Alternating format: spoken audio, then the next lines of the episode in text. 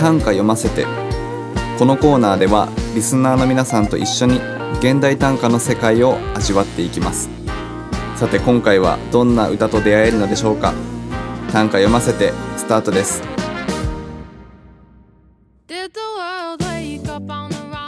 さて本日は7月の9日金曜日、えー、10時22分。もうすごい。スマホだと2222と表示されておりますがの時刻に、え、収録をしております。皆様いかがお過ごしでしょうか？東京はもうすっかり梅雨ですね。うん。ちょっと今調べてみたら前回エピソード投稿していたのが6月の13日とかなので梅雨入りはしていたかもしれないですけどまだ全然そんなに雨が降っていない今雪って言いそうになった。雨が降っていない時期だったと思うんですが今週はもうすごい、えー、ひっきりなしにずっと雨が降っているような状況ですね、うんまあ、雨といってもザーッと降る日もありますけど基本的にはあの梅雨特有なのかちょっと小雨みたいな雨が降っている昨今ですが僕はですね札幌生まれ札幌育ちなので高校卒業して東京に出てくるまでは梅雨というものを経験していなくて、まあ、たまに蝦夷梅雨なんか言われたりして北海道でも雨が降ることはあるんですけど、まあ、本格的な梅雨っていうのはかれこれ大学からなので7年目ぐらいになるんでしょうか。そんな感じですね。僕はもう湿度が高いのがどうしても苦手でそうついに今年はあの満を持して除湿機を買ってみました。東京に住まれている方というか梅雨がある時期に住んでいる方は除湿機って皆さん持っているものなんですかね。ちょっとわかんないんですけど僕もちょっと今年は買おうと思って。除湿機ってあんま調べたことすらなかったのでガーッと調べてみたところあんまりあのおしゃれなのがないんですよね。で僕は家そんな広くないので、まあ、普通になんだろうなあの押し入れとかにしまっておくというよりも多分どっかに部屋の中に置く形になるんだろうなと思うと、まあ、ちょっとはかっこいいもの選びたいなと思って探したところカド CADO でカードですかね。っていうメーカーから出ている、えー、除湿機を買いまして。それがねちょっとまた大きいんですけどまあすごい形としてはシンプルでスタイリッシュなもので大変気に入って今年の、えー、梅雨は愛用しています。でねこの年になって初めて除湿機を買った人が買った僕が 感動するところとしてはあの加湿器は水を入れてセットしてその水がなくなっていくんですけど除湿機はまあ当たり前の話その逆ですよね。何も入ってないタンクにまあ部屋から湿度が下がる代わりにそのタンクの中に水が入っていくみたいな。それが結構驚きなんですよね。あの数時間しかまだ経っていないのにタンク見るとさっきまで空だったタンクが結構水溜まっていてあこのこんなに溜まるんだみたいな。でこの水がこの部屋の湿度なんだと思うとなんかすごい魔法みたいに感じられてびっくりしましたね。すごいたわいもない話ですけどそう僕の家はあの、僕は音楽のことをやっていたりだとかあと映像とか写真とかも好きなので結構デジタル機材というか機材が多いんですね。で機材にとって一番の天敵は湿度だったりするんですよ実は。なので普段はそういった機材は全部防湿庫って言われるなんでしょうね。湿度を一定に保ってくれるなんだろう冷蔵庫みたいな。そんな入れ物があるんですけどそこに入れて保管をしてるんですがまあ物によってはその防湿庫に入れられないものもあったりするのでそういった観点からも防湿庫を導入してみてよかったなというふうに思っています。ちょっとね僕あの滑舌があんま良くないんで防湿庫って何回も言うの辛いんですけど。はいちょっと僕の僕ならではの梅雨事情でした。で今日は一応短歌読ませてのコーナーなんですけどあのしばらく更新もあんまなかったので前回が多分6月とかですよね。そこからいろんなアップデートがあるので雑談をしながら、まあ、そんな中でもうあの短歌を作ったものがあるので最後それを発表して皆さんからも短歌を募集して終われればというふうに思っております。お付き合いください。で例によってね一番最初の方にあの告知を挟んでおこうかなというふうに思うんですけどはい、えー、初めて聞いた方ですね。この短歌読ませてのコーナーではリスナーの皆様からの短歌の投稿もお待ちしております。えー、番組のフィードバックや感想リクエストの投稿については番組インスタグラムアカウント「アットマーク音の短編」もしくはメールアドレス音の短編アットマーク gmail.com までお寄せください、えー、どしどしお待ちしております。ということでさっきも音の短編のインスタグラムの方であの全然更新してなかったんでみんな元気みたいな 感じで何でもって感じであのテキストボックスでアンケートじゃないですけど募集をしたところあの思いつきで新コーナーお願いしますっていうのが聞きましてでも今日ちょっと心の中ではこのコーナーやるって決めていたのででもねせっかくこうやって新しいことをなんか始めてみませんかみたいなあの DM いただいて嬉しかったんで始まり方っていうかオープニングをちょっと書いてみました。これのせいでねすごい時間を食ってしまったんですけど。まあでもいいオープニングができたんでよかったんじゃないですかね。ちょっとぜひこの辺もフィードバックあったら教えてください。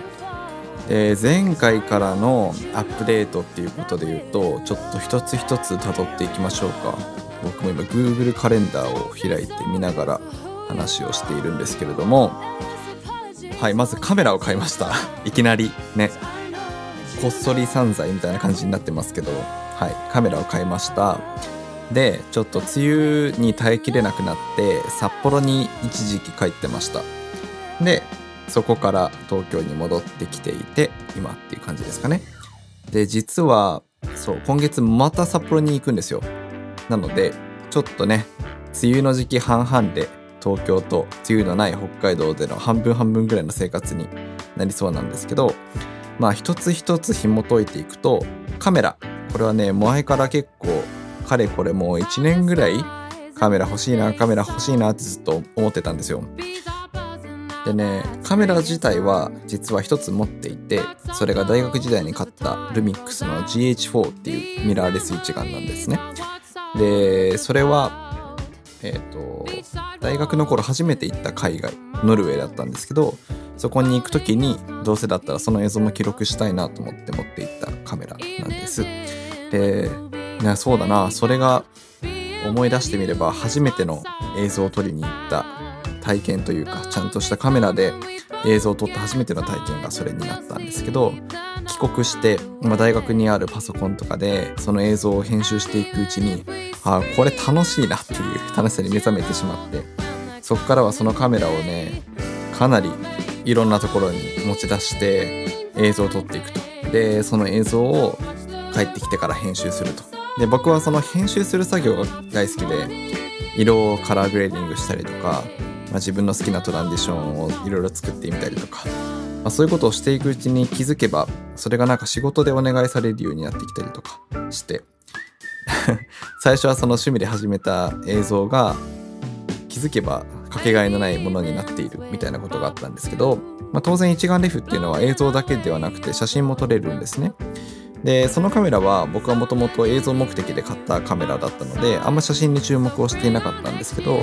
まあ気づけばその写、えー、カメラで写真も撮るようになっていって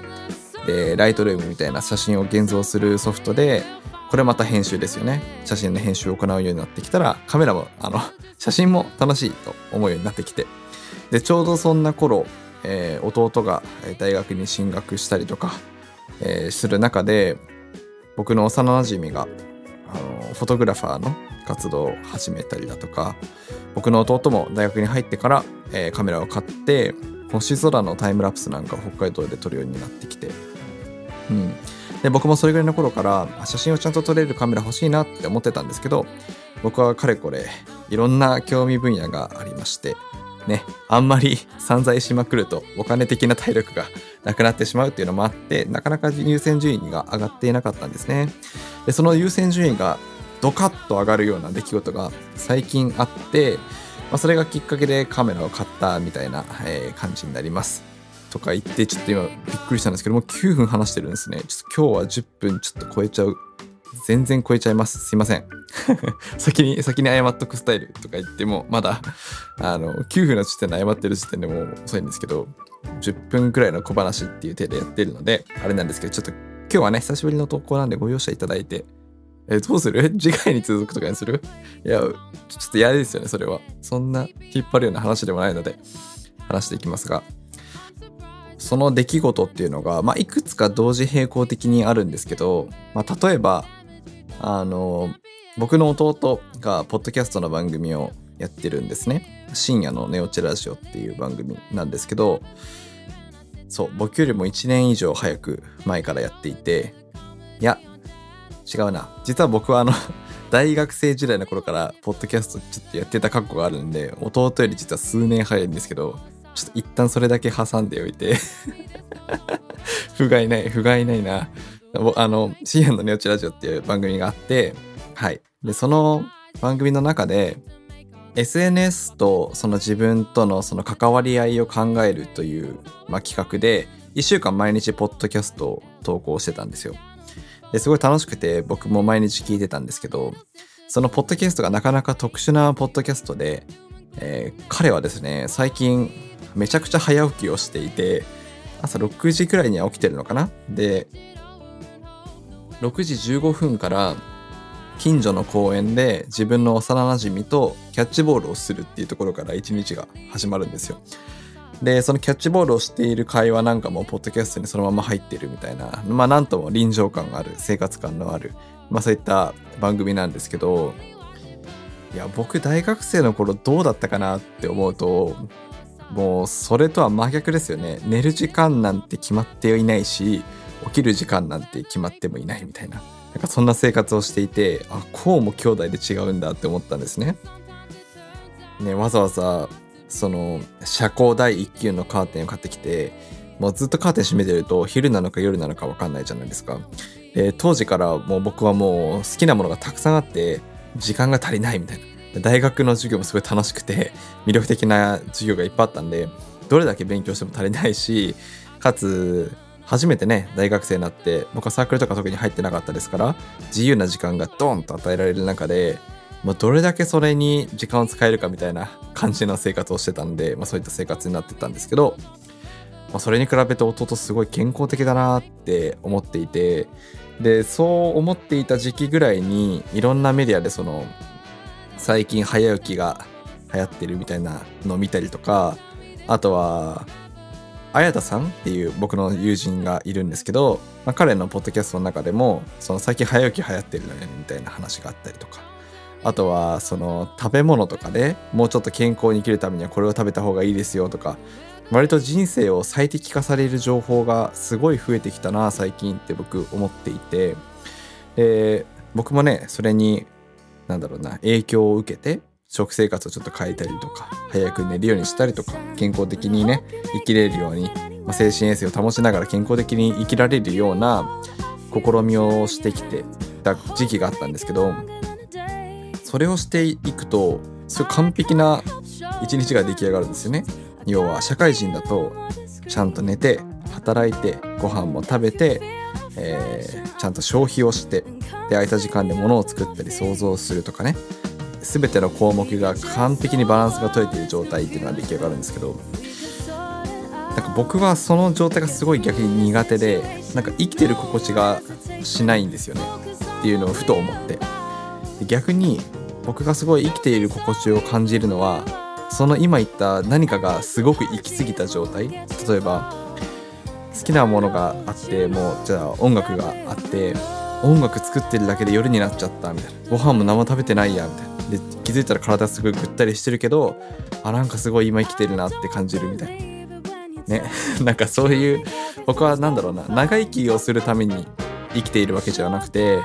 楽しく生きるために生きていたいなって思うタイプの人間なのでなんか最近そのうまくいや言葉にできないんですけどなんだろうな。いろんな要素を完璧に最適化されすぎた先にあるなんだろうな。無機質な生活みたいになってたんでちょっと一旦ここで元の自分のスタンスを強く出したいなっていう時期がありましたと。まあ、極論あれですよね、まあ、コーラ飲まなかったら長生きできるかもしれないけどでも俺はコーラ飲まないで長生きする人生だったらコーラ飲んで短く死んだ方がいいわって思う タイプの人間なので まそういった思考になるのかなと思うんですけどなんかそういう何かをやりすぎている状況みたいなのって逆にすごい記憶に残るなって思ったんですよね。うん。これはなんかすごい説明が難しいですね。なんか自分の人生を振り返って思い出される記憶って、まあ、人それぞれ違うと思うんですけど僕はそのそういった記憶に割と共通項があるのはなんか何かをやりすぎている状態っていうのがやっぱり共通語として浮かび上がってくるんですね例えば高校生の頃に、まあ、音楽で初めて、ー、まあ、東京に呼ばれて渋谷でライブをした日のあの満身創痍な感じとか なんだろうな。あとくだらないところで言うと大学生の頃に朝5時ぐらいですかねもう寝ないで朝方まで作業した後になんだかんだ疲れて休憩の時に見たあのネットフリックスの「水曜どうでしょう」の 一コマとかなんかそういうなんだろうなパラメ何かのパラメーターがやりすぎちゃった、まあ、あのラーメンに塩コショウを入れすぎたみたいななんかそういう状況の時が、まあ、一番ハイライトされるし、まあ、その瞬間のために生きてるんだなって思ったきっかけがあってですね。うん。なんかそういうのってすごい、そういうのを意識的にどんどん残していくためにも写真は一役買うんじゃないかなっていうのが、一つその心のフックというか、まあ、一つ取っかかりとしてあって、というかなんだろうな、割と僕も最適化された生活に突入しつつあったんででちょっと生地その癖がもう染みついてきたところもあってそれをなんだろうなもうちょっと生きる目的がはっきりしているようななんだろう人生を取り戻すために写真で意識的にそっちに持っていくっていうのはありかななんてぼんやり思ってたんですよ。でそれを思っていたのと同時にこれここからまた別の話が始まるんですけどね今コロナとかでいろんななんだろうステークホルダーの人たちが自分のポジショントークをメディアでするじゃないですか。例えばオリンピックも近くなってきてなので緊急事態宣言また出ちゃいましたけどそれ出したい側の人たちのその会見の言葉とか。まあとはいえあのなんだろうな。飲食店の方々はやっぱ大変だと思うんで飲食店を代表する方々の声とか。あとはいえ感染者が増えると、まあ、医療の逼迫にもつながるので、まあ、そういった医療の観点からの声とかね、うん、いろんなその立場の声みたいなのを強くこの1年見てきたのかなと僕らは思うんですけど背景というか集団を背負った人の言葉は強くなりがちみたいな。すいませんおぼろげで。なんかそんな感じのことを聞いたことがあって。なんかそれはすごいわかるなと思うんですよね。例えば自分が思っている意見とじゃあ自分が所属している企業とか団体の思いが必ずしも一致しないこととか一致しないことの方が多いじゃないですか。完璧に一致する人なんてまあいないんじゃないかなと思うんですけど。で例えば記者の人から何か質問された時に自分はその個人として発言をするのと同時に自分が背負っているその場に何だろうな向けて背負っている自分の会社とか集団とか業界の思いを代弁して伝えるという、まあ、2つの役割があると思うんですね。でこの1年は特にそういった大きい意というか大いなる意志というかが働いた1年だなと思っていてだかそういうのを見るたびにちょっと思うのはじゃあこの人たち個人の思いは一体どこで報われるんだろうっていう気持ちになることがちょっと増えたんですよね。要はああ、これも言葉にするのがめちゃくちゃ難しい。もう久しぶりのポッドキャストでこういうこと話すんじゃなかったっていつも思うんですけど だか自分が、なんだろうな、緑色って言いたい時でも自分が所属している組織が青という意見を持っていたら時にそれを青って言わなきゃいけない人でもいるんだろうなと思うんですよ。でそれはそれでね、企業体のあるべき姿だと思うし、まあ、社会っていうものはそうやって動いていくと思うんですけど一方でその個人が思っているでも本当は緑だったんだよなっていう思いは一体どこで成就されるんだろうというか一体どこでその気持ちとかパワーみたいなものが花開くんだろうなと思った時にやっぱり僕の結論としてはやっぱりその個人がものを作り表現することに落ち着くんじゃないかなって思ったんですよね。伝わってますかね？ちょっと話が下手で申し訳ないんですけど、うん、ものづくりみたいなものっていうのはさっき言った話とちょっと違ってもう誰からも制限されることがないじゃないですか僕が今から紙粘土で何を作っても自由だしどんな曲を作っても自由じゃないですかもちろんなんかそれを抑圧されてきた歴史とかまあ、法律として作ってはいけないものとかが、ま、中にはあったりするかもしれないですけど、まあ、大原則はそこには自由があると。うん、で特に今年はいろんな人を背負ったりいろんなものを背負って発言する機会が多かったなと思う中でそういったなんだろうな個人としての心の動きとか感動をもっと大事にしたいなっていう思いが、まあ、最終的には決定打になってカメラを買おうと思ったわけです。でまあそんなことをしなくても例えば僕には音楽があったりだとか、まあ、いろんな表現手法があるのでわざわざ写真じゃなくてもいいかなって思うこともあったんですけどその自分が個人として感じるような心の動きとか感動をなるべく自分で理解をしないまま保存をしようと思った時に写真はなんかすごい相性がいいなっていうふうに思ったんですよね。これは映像を撮る時とかにもたまに感じることのある感情なんですけど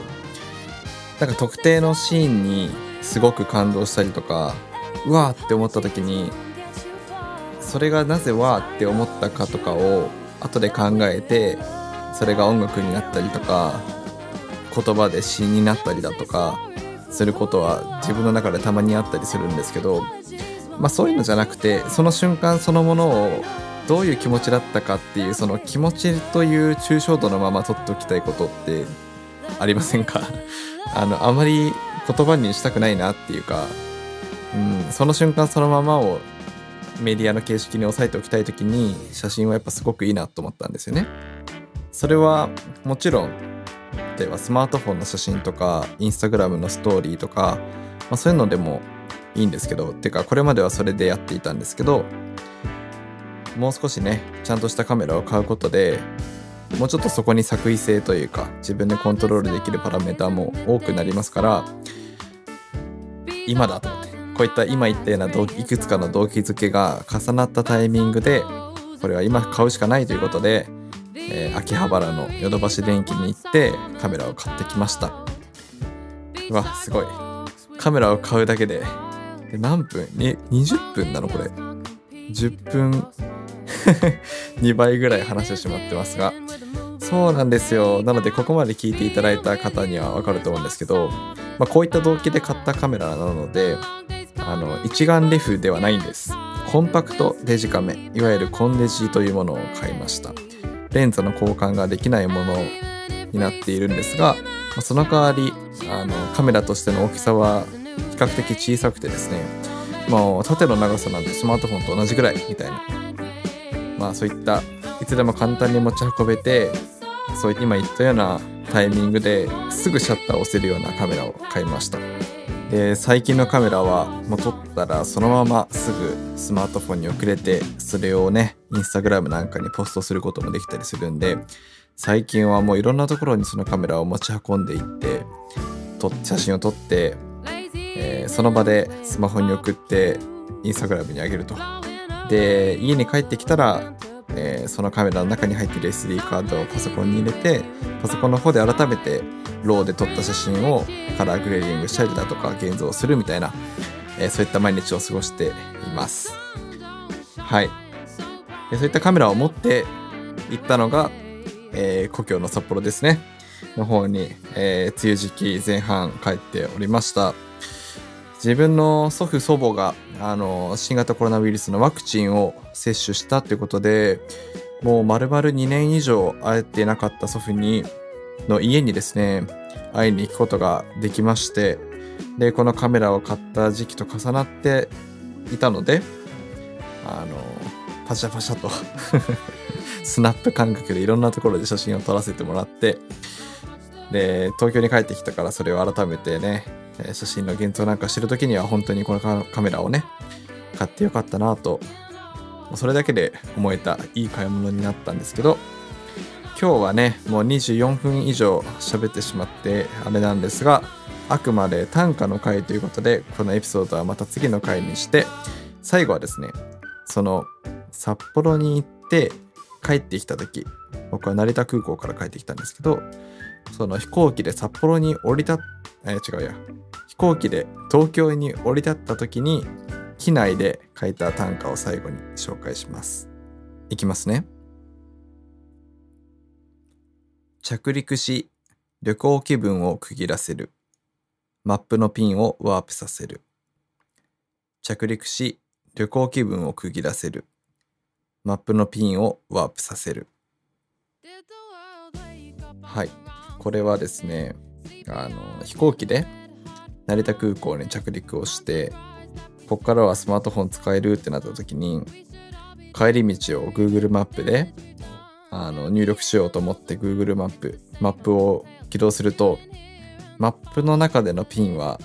まだ新千歳空港になっていてあーそっか新千歳空港になったままかって一瞬思うんだけれどももう旅行気分を区切らせるために、現在地というボタンを押すと、そのピンがですね、北海道から東京の方にわーっとワープするんですね。なんかその、一番最後の旅情みたいなものを、ふと、あの、機内の中で走り書きのように メモ帳にメモした短歌になっています。最近は何でしょう？全然全然上手くないんですけど、まあ、素人なりに、こういったタイミングで、あ、この記憶どっかで留めておきたいなって思うと、自然となんか短歌っぽくなる五七五七七が出てくるような体質になってしまいました。さっきのカメラの話ともつながりますが僕はこういったなんだろうな小さい感動も含めて個人として心の中に浮かび上がってくるような気持ちとか思いをできるだけいろんなメディア形式とかいろんな形式に落とし込んでいきたい人なんだなと改めて思った瞬間でもあります。なんかいいですね。思わぬ形で一つの、まあ、カメラを買ったという話とえー、北海道に行った話と今回の短歌の話が、えー、気づけば一つのなんかテーマの中で動いてきたこの20分以上なのかなっていうふうに今思いました。というわけで今回はこれぐらいにしてこれぐらいにというかもう20分以上話してしまって当初の企画ガン無視ですけどまあ久しぶりのポッドキャストということで個人的には満足しています。ぜひ番組のへのコメントだったりだとかフィードバック、あとはオリジナルの単価とか、あと最近ちょっと僕の方で返せてない Google マップ探訪もいくつか実はリクエストをもらっていたりするんですけど、そういったところもどんどんお待ちしております。